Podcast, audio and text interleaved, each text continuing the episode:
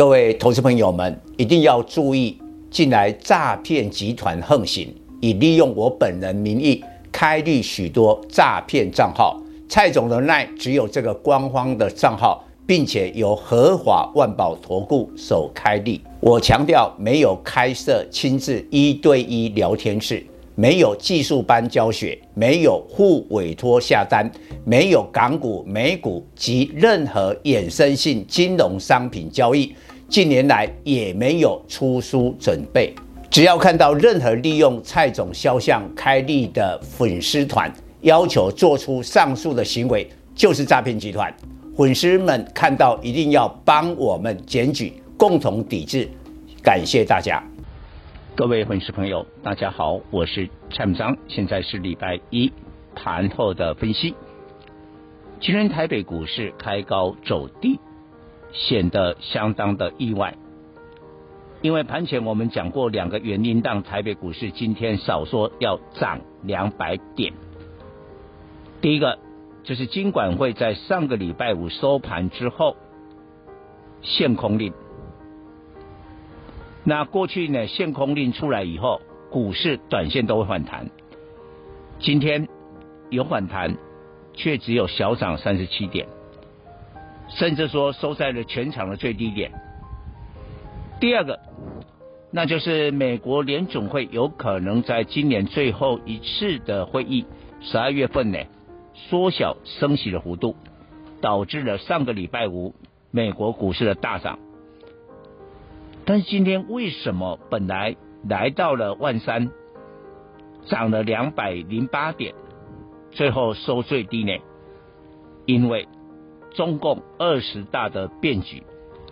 但是你说变局，习近平第三个任期其实都已经在预期之中。为什么今天杀下来？我们先看一下敏感的股市，第一个。香港的恒生指数今天大跌超过六趴，跌在什么？跌在了网络的科技股，最具代表的是马云的阿里巴巴，马化腾的腾讯控股。不管是阿里巴巴或腾讯控股，都是知名度很高的网络科技，而且市值很大，也是在过去十年当中创造了中国的。财富最主要的来源，但是今天暴跌了，也导致香港的恒生指数大跌六趴。那香港是一个国际的股市，对很多的内幕、对很多的资讯敏感的反应。再过来看一下大陆股市的 A 股，在二十大之后也没有庆祝行情。A 股呢，直接就给它暴跌两趴，有人说太不给习近平面子了，甚至他们过去的这个股王贵州茅台，今天暴跌了八九趴。这一连串蔡总刚才讲的敏感的，不管是在指标性的股票或整个市场都暴跌，必然有其他的原因。有人认为二十大。虽然在人事布局上一如一起，习近平第三个任期展开，但是牵涉到中共高层的权力斗争，而且这个权力的斗争未来会不会影响到两岸的关系？问题在这个地方。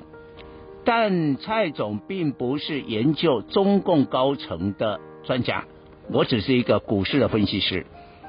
所以这个超过我的能力范围，我只能说大家要保持谨慎，维持警觉。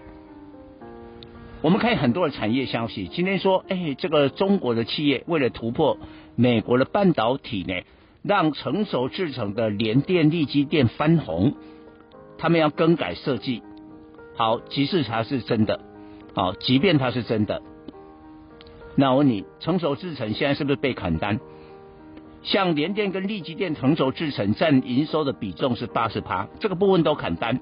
好，那其中只有一小部分中国的企业，这些客户呢更改设计，有本有办法弥补整个成熟制程的砍单吗？所以这个说法我都有一点怀疑。然后说有一些 IP 啊，包括了智远，当然智智远今天拉到涨停，包括了爱普，包括了金星科而受惠，我也怀疑。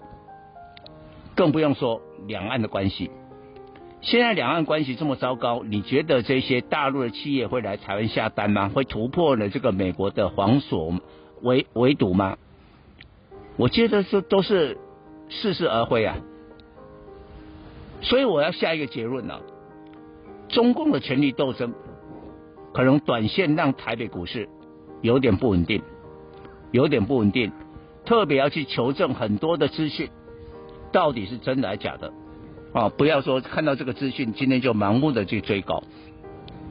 那这个礼拜最重要还是美国科技股的财报，微软啦、亚马逊啦、苹果啦、谷歌啦、啊 Meta 啦、Intel 啦，一头拉股都要公布。我觉得回头还是要看这一部分的情况，所以请大家对这个盘面维持谨慎的因应态度。以上报告。本公司与所推荐分析之个别有价证券无不当之财务利益关系。本节目资料仅供参考，投资人应独立判断、审慎评估并自负投资风险。